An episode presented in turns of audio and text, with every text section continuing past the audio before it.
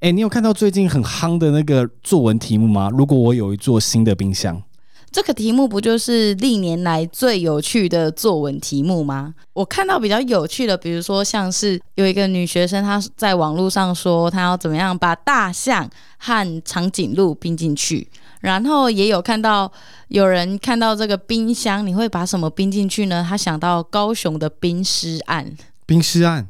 哦，就是那种恐怖电影，就是会把尸体分尸，然后分袋装到冰箱里面冷藏。对对对对对，或者是你可能不小心错手杀了自己的爸妈，然后家里刚好可能你有那种营业用的大冰箱，就整个直接冰进去，而且是躺在地上那种散开的那种。对对对对对对对。我也看到一些蛮有趣的啊，就最近那个疫苗嘛，因为疫情的关系，所以有人也希望说可以把几万支的疫苗冰进去。但是他冰几万只要干嘛？自己用一支就够啦。对，应该是要打两支啊，因为两剂。说认真的啦，就是我觉得有一篇让我很想做这个题目，因为叶秉成有分享，就是关于这个题目他的一些想法。他写了三篇，然后三篇都会惹怒了阅卷老师。其中一篇就是我觉得很感兴趣，就是性别篇。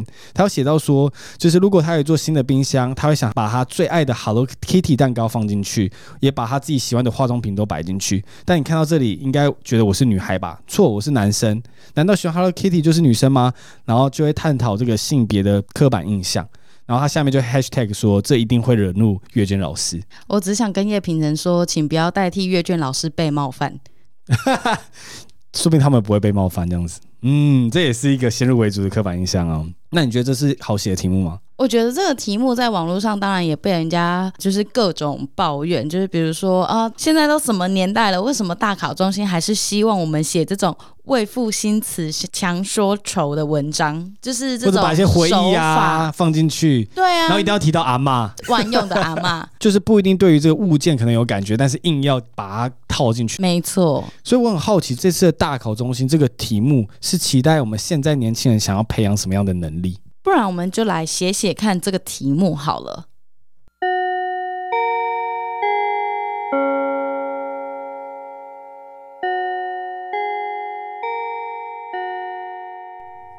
本节为一百一十学年度学测国语文写作能力测验，考试时间为九十分钟。钟声响起后，请翻开考卷，检查考卷是否正确，再作答。如果有任何问题，可以举手。监考老师会走过去协助你。现在开始作答。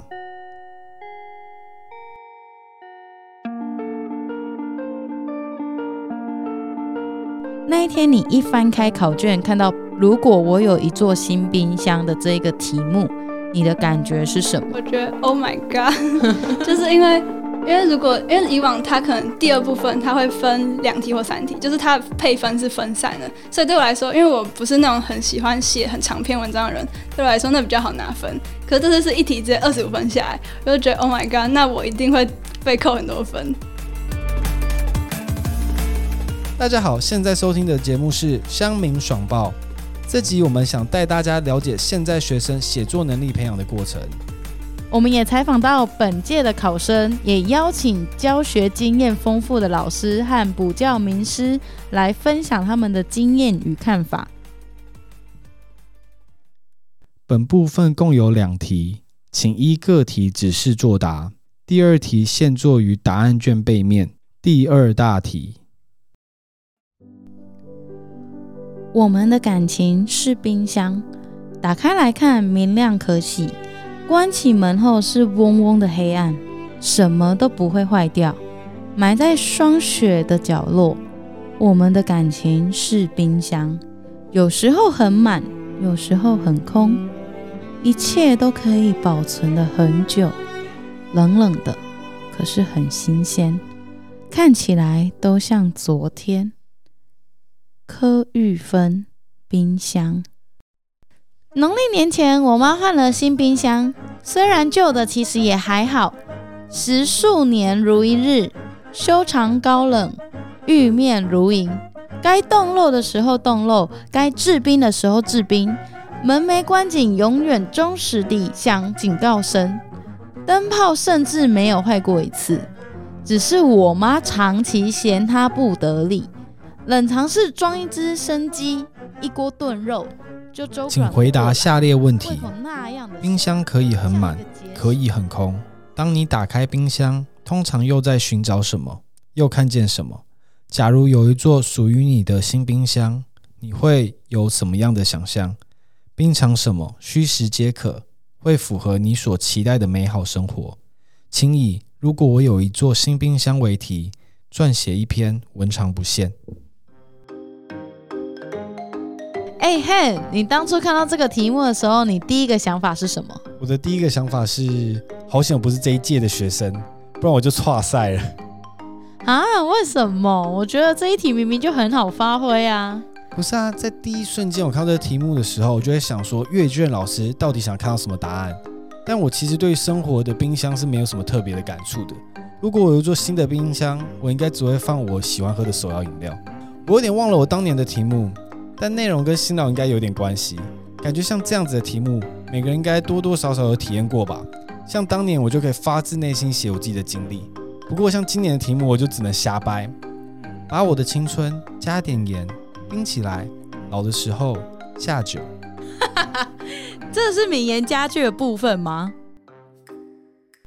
应该是说，因为以前在好像以前还没有出现这种一一题、两题、三题，然后配分很重的时候，就那时候我觉得就是没有正确答案，因为就是看你的思考。可是现在通常一二就是一二小题，它会是要你从前一篇文章里面找答案，这就会有标准答案，然后可能第三题才是给你抒发。所以我觉得这样相对而言，它比较能够判评断说你的思路是不是正确的。可是像这次的第二大题，就是它基本上就是完全 open 的一个题目，很难。就是如果你没有 match 到评审想要的东西的话，那你就很难得分。那这样我觉得它就是很主观的东西。你会觉得老师的主观意识可能会影响到每个人的成绩。接下来我们邀请到南洋女中的弘毅老师来分享他的经验和看法。主观的评价这件事情，只要是在内容生产上，内容生产，因为它是比较直化的东西，它不是数据，不是不是纯然的呃科学理性就能够彻底拆解的内容的时候，它就一定会牵涉到今天接收者的文化、接收者的教育水平，然后他的习性、他的品味等等等等等这样，或者我们可以这样说风格。回到呃，回到写作测验上来讲的时候，其实现在大家已经非常非常努力要减少主观的主观认知对于评分的影响力了。就是它终究还是会有一个可以看出来相对客观的标准。以我刚刚讲，今天如果目标是否写作测验来讲的话，在有限的时间当中，你要完成完整的篇幅这件事情，完整的结构，我想这就是一个蛮客观的标准了。对，然后再来你的句子的流畅程度，你的文法有没有问题？对，文法我有没有问题哦？我现在在看学生的文章的时候，呃，还是还常常会遇到对他连基础的文法都有问题。所谓基础文法有问题，譬如说他的句子的主词会不见，或他甚至写写会不知道自己句子的主词是什么。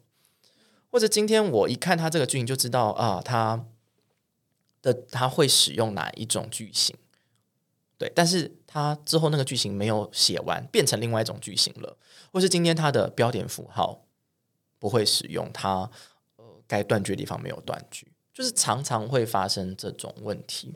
那这是不是也是一种写作能力？确确实也是。那好，那你今天是呃段落跟段落之间逻辑是清楚的吗？或者你段落跟段落之间的逻辑是什么？能不能够找得到逻辑？因为逻辑有很多种嘛。对，那你今天的联想啊，你今天的这个呃情感的触动啊，它可能有非常非常多可能的方向，但我看不看得懂？语言叙事终究是要有对象的。如果今天对象无法理解，那它就不是一个成功的语言的表达。那呃，所以如果我看不懂，那它可能就是有问题的表达，它的这个呃写作技巧就呃基本的门槛就是没有过的，这样，因为你首先要让别人懂，那再来就是呃你要表达东西讲清楚、正确之后，他如何讲的更好，这就要再更进一步的。那我们这个就是牵扯到技巧的部分，那我们就去看他的技巧使用，他呃展现多深厚的功力。对，那这当然不全然是修辞，不全然是你的这个文字的锤炼，还牵涉到嗯。其实，呃，更复杂的谋篇布局，就是其实在结构上面，它也会呃有更复杂、更有技巧的一种使用。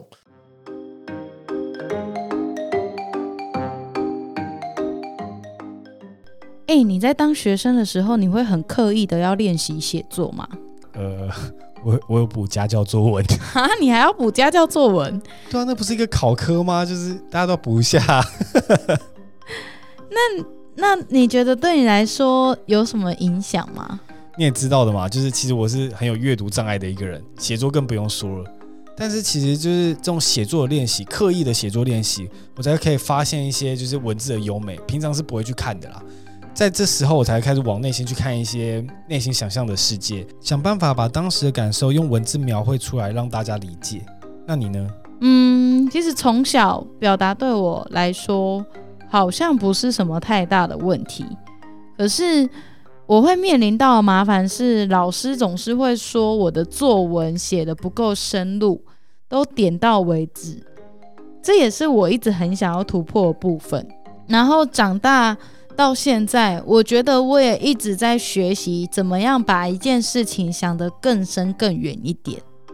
你也觉得自己写作不够深入吗？对啊。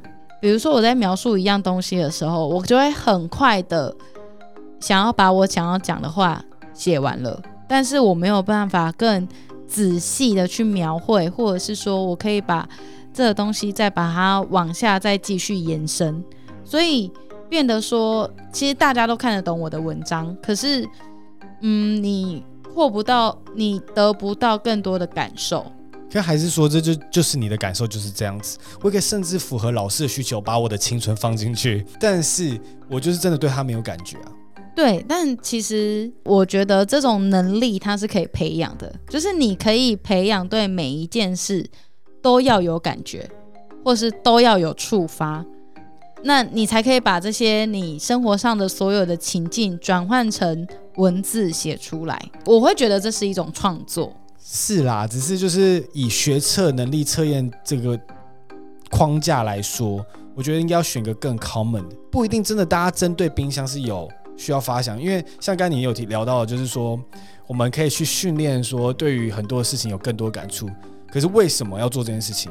我先打一个问号，因为你生命接触的资讯现在那么多，我难道要对于什么事情都要有感触吗？我相信非常多人都有这样的疑问。那我们接下来就邀请到补教界的名师陈帝国文的陈帝老师来分享他的看法。就是说，很多爸爸妈妈会问我，就是说，其实小朋友也会问我说：“老师，那诶，我的作文写不好，或我的小朋友写作文写不好，是不是因为一生活经验不足，二啊阅读量不够？”那我常常跟小朋友、跟爸爸妈妈说：“哎，要看你怎么看。那怎么说呢？我举个简单例子好了。好。”比如说，我们讲那个孟浩然的《春晓》这一首诗，应该大家都有听过嘛，对不对？春眠不觉晓，处处闻啼鸟。呃，夜来风雨声，花落知多少。那我们常常在讲这首诗的时候呢，很多小朋友可能就小时候都听过嘛，对。那可是他到底在讲什么？其实大家都没有去细想。那这首诗讲简单一点，他其实在讲的就是孟浩然他在春天来了，然后他觉得哇，一切都很舒服。那实际上就是他在谈他赖床的经验。对他其实就是孟浩然在赖床。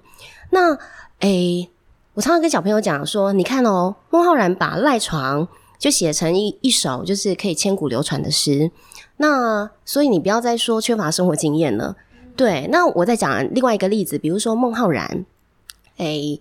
诶，我讲王维好了，好，王维的诗，比如说有一首叫《终南别业》，那里面的名句，好，行到水穷处，坐看云起时。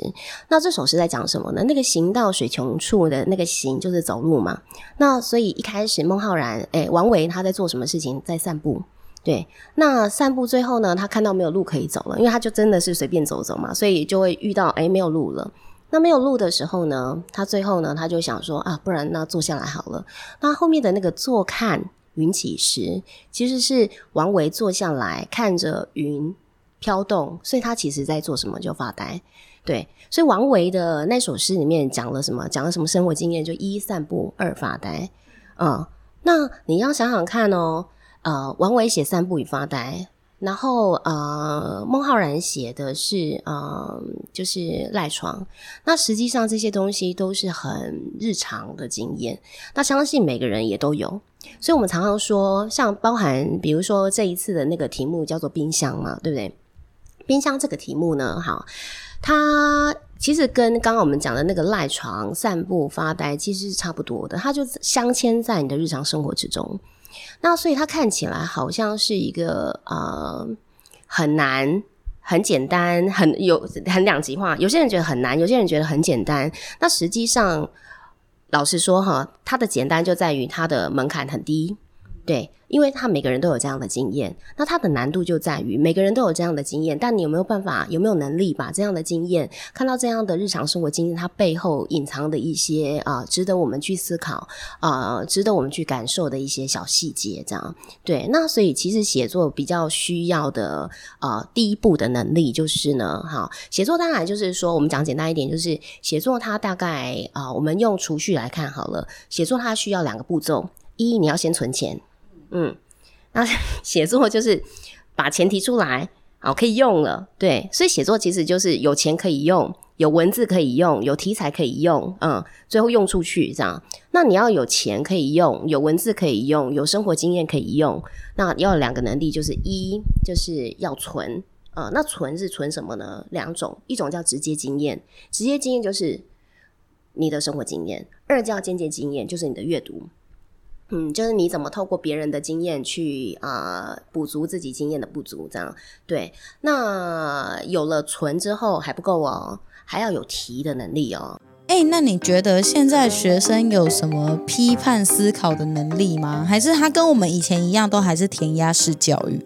我是没有接触过什么第一线的学生啦，但是就是以我自己在网络上感受，我觉得他们在社群的活跃度很高诶。以前我们那个年代就只能就是上上无名小站啊，发发照片，写写心情日记，但他们现在就是很多文章啊，互相赞来赞去啊，感觉文笔都比我好。记得我在国中毕业的时候写了一个一万文字流水账来写，记录了这整个三年的心情，然后就是几乎都是用一样的逗点，那么但是还是怎么这样子下去。所以我觉得现在的学生可能就是文笔上比我好很多。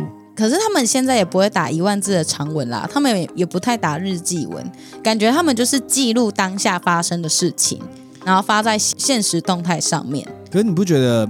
我以我的观察，我也不确定这是正确的，只是感觉到变批判性啊，或者是去某一个人这边去比赞啊，好像频率变比较高。以前我们那个年代好像比较少。我觉得以前也会，比如说以前像在无名小站的时候，我们就是留一个大家都猜得到的密码，自己的生日、我的座号 之类的，然后在里面讲别人的坏话，然后以为就是他不会看到，或是故意要给他看到，然后在现实生活中再有一些霸凌的动作。但现在的话，可能他们的霸凌是，呃，他的时间是缩的更短、更直接。我今天 PO 一个 IG 出来。他二十四小时之后就会不见，嗯，那看到的人就是那二十四小时都会看到，然后就会有人截图开始私底下转传哦，对，或者小盒子私聊。而且我觉得他们现在可能比较不会那么隐晦，就以前我们加那密码，基本上看到几率第一个不高啦，因为你要点到那个人嘛，而且你很隐晦的说一些事情。对，就是你要特别点到那个人的部落格去看，你才看得到他的文章。但是你现在 I G 动态的话，就是他会一直转嘛，然后你只要有开 I G，基本上你有加他好友，你你就很有机会看得到他可能在骂你，或是他可能在排挤你等等。那刚刚这样聊起来，你觉得就是他们现在有比较批判能力或思考能力有比较好吗？还是就是跟我们以前填鸭式教育有不一样？就是很敢表达他们自己。可是因为我也因为做这个题目的时候，我跑回去问我以前的国文老师对于这件事情的想法，就是我就问他说：“哎，那你觉得现在学生有有比我们以前有更多的批判思考能力吗？”那他就跟我说，他觉得现在学生其实都也是勇于表达的，他们很勇于批判，但缺乏思考。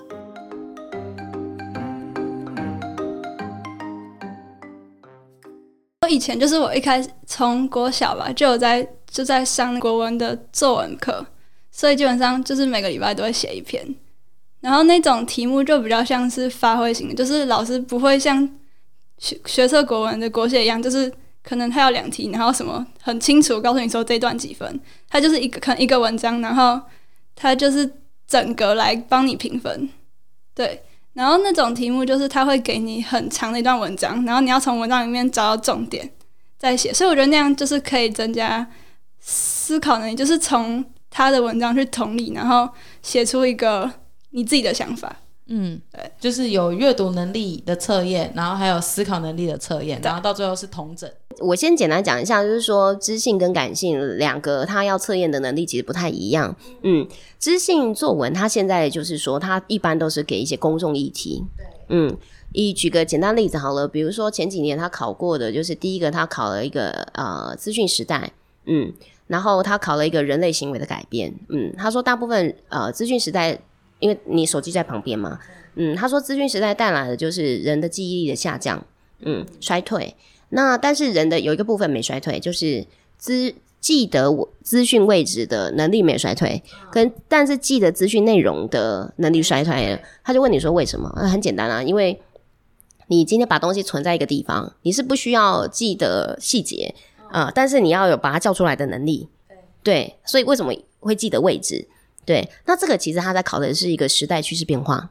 那这个这个其实是非常重要的能力哦，就是你你，所以我常常说，为什么现在的语文教育，我是说考试面呢？哦，不是说教学面，就是现在的语文教育其实是一个在设计这个考考试制度的人，其实是真的有深思熟虑，他预备要培养出什么样的国民，比较像，就是他其实是真的有想过的。所以在教学的第一线上面。我在教教学的时候，我常常都跟同学说，这些东西才是你真的可以带出学校的东西，也是你未来就是说，呃，就是你在呃思考事情的一些非常重要的能力。这个可能对你未来有用。对，那但但是我我说一个就是，嗯，就是最终可能的话，就是这其实还是你生活需要的技能啊。对，就是分析的能力、观察趋势的能力。那知性作文要考的。在思考面向上要考的是这个，那它在文字上，它限限制只有四百字，很短哦。那对很短，对很多人都觉得很简单，四百字一下就写完了，没有很难。对，为什么难？因为难在你要把这么复杂的思想变成四百字，这个就是它困难的地方，就是你要怎么简洁的把你的想法很仔细的说出来，但是又要简洁。对，那这是知性作文它考的能力，这样。那感性作文，很多家长哈 觉得感性作文可以废掉了。就是这边无病呻吟、风花雪月这样，对对对，好。那感性作文，我说老实话哈，我我用两个面向上来谈哈。一个面向就是说，我们从一个时代的面向上来谈，对。那但是其实可以预见，大概不久的将来，呃，AI 应该是一个会越来越普遍的东西，所以很多行业会被 AI 取代掉。嗯，那 AI 的优势是什么？就是精准啊，就是快速啊，对不对？就精准且快速。所以就是说，那人就要思考人的优势是什么？人的优势反而是颠倒的，就是不精准啊。人的优势是什么？有弹性啊。可以预见的是，你去看很多就是趋势分析的的一些，就是一些趋势分析的大家，他们在谈的时候都在谈感性能力，大概就是一个未来的一个人类的竞争力。第二个就是说，感性能力它培养的其实就是人怎么把自己，你本来只有五分，最后怎么啊，透过渲染跟包装，它可以把自己的实力变得更好。对，那其实就是一种自我表达跟表述。那你想要当 YouTuber，其实这个也是哦，它其实也是感性，你怎么感动人的能力嘛？感性的就是这个。对，其实两个双向都同等重要。为了这次的企划，我们外出到西门町做街访，找到了一名应届的考生，分享他对于作文能力训练的想法。我认为作文它是一个可以让你不管是在沟通能力上面，或是说你今天去叙述一件事情的时候，它可以比较能够表达你的情绪以及你当时的想法。那可能是说很多人都觉得说作文这个东西其实就是一个过程而已，可能就是你写一写教材。但其实对于未来一些我们在写文案的部分啊，或是说呃其他的一些你要告诉别人的话，你要写得清楚，这也是很重要的。对我是这么觉得。C o c a s 是一个什么样的公司啊 CoCast 是一家致力于服务台湾 Podcast 产业的新创公司。我们有提供完善的录音空间，也能让优质的创作者将热情转为收益的广告媒合服务。我们的 Hanko 原创节目品牌，更能让听众听到故事背后的真实声音。四月底前，只要上 CoCast.com 预约录音室，就可以享有六折的优惠哦。可是回到你刚才所提到，他们是所谓的数位原民，或者是一出生就在网络时代这件事情，它确实也对于呃，就是担任国文老师这个工作，它会有一些我觉得蛮蛮大的影响，或者它会形成一个非常巨大的挑战，就是他们整个认识世界、思考世界的媒介跟我们已经有非常大不同，就是呃。所谓的生长在网络的时代，他们不只是一出生就是网络时代，他们可能从很小很小，在识字阶段的时候就已经有智慧型手机，对，所以他们嗯召唤世界的方式是很触觉的，就他们觉得什么东西只要伸手点，的，然后它是既触觉，然后又非常的视觉化的。小时候，那你看电视啊，然后也有电脑开始可以上网，可是它没有那么及时。就我们认识世界的方式，还是仰赖非常多的文字，但他们影音的比例会高非常多。对，那当然这件事情可能也反映在使用的这个社群媒体的类型不同。这样，就像呃，抖音跟 Snapchat 在呃，就是国高中生的使用的比例是比较高的。那呃，二十岁以上。当然就是 Facebook 跟这个 Instagram 嘛，或者我们说 三十五岁以上，可能是以呃 Facebook 为主。世代之间，它的这个使用社群媒体的习惯，跟它本本身的那个成长背景之间关联性，它是非常非常复杂而有意思的这个一个议题。那对我来说。当我今天的这个学科主要训练的是你对于文字符号的理解以及运用能力的时候，但偏偏我要教的对象，他们呃理解跟表达的工具比较视觉化甚至听觉化的时候，那他就必然会遭遇就是巨大的挑战，或者我们说摩擦。我常常会担心自己。会跟不上学生他们呃的思考的方式，就是他们一定有比我强的地方，那我当然也会比他们强的地方。但问题是，未来世界长什么样子不是我决定的，而是他们决定的。那我很，我到现在都很记忆犹新，就是我们小时候就一直被恐吓说网络是一个。危险的地方，然后爸爸妈妈对网络避之唯恐不及，视之为洪水猛兽。然后以前，呃，网咖就是万恶冤首。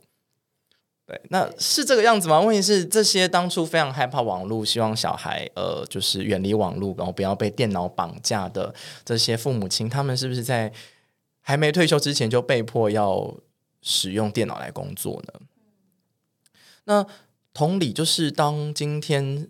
呃，三四十岁这批人在呃看待这个时代，觉得说，哎，他们好像比较习惯去透过影音的这个形式来接收讯息的时候，然后觉得他们的文字的理解或表达能力逐渐的不如我们这一代时候，那有没有可能，其实，在五年之后，这个世界就已经演变成文字相对没那么重要的一个世界呢？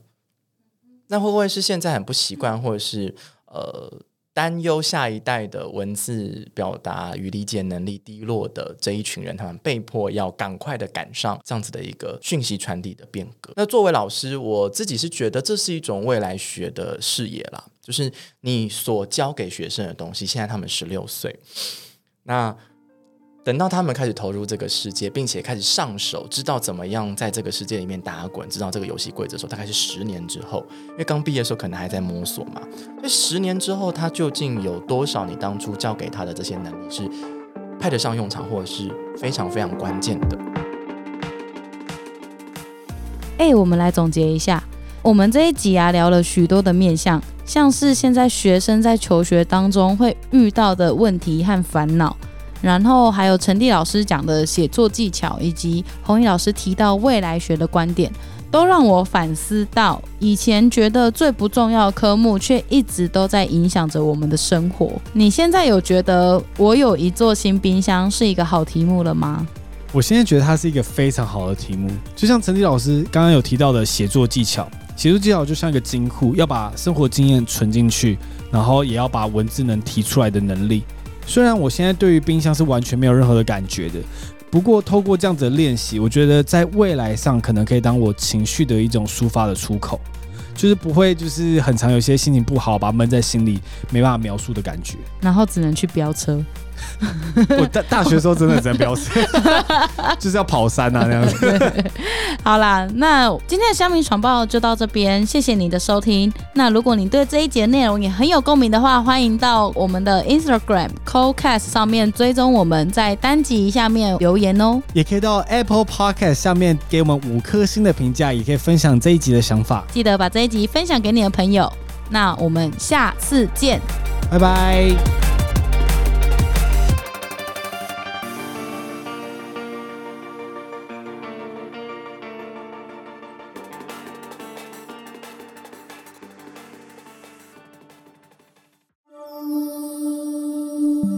节目由 Hanco 原创制作播出。